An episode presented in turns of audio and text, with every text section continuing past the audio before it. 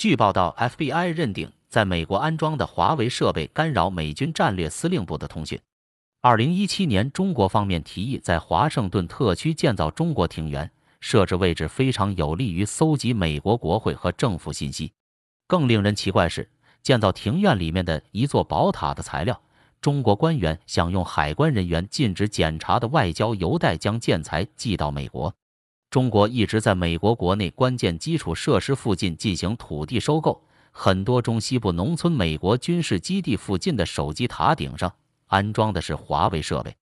据经过 FBI 深入调查，确定华为设备能够搜集和干扰美国国防部通信，包括监听该国核武器的美国战略司令部使用的通信。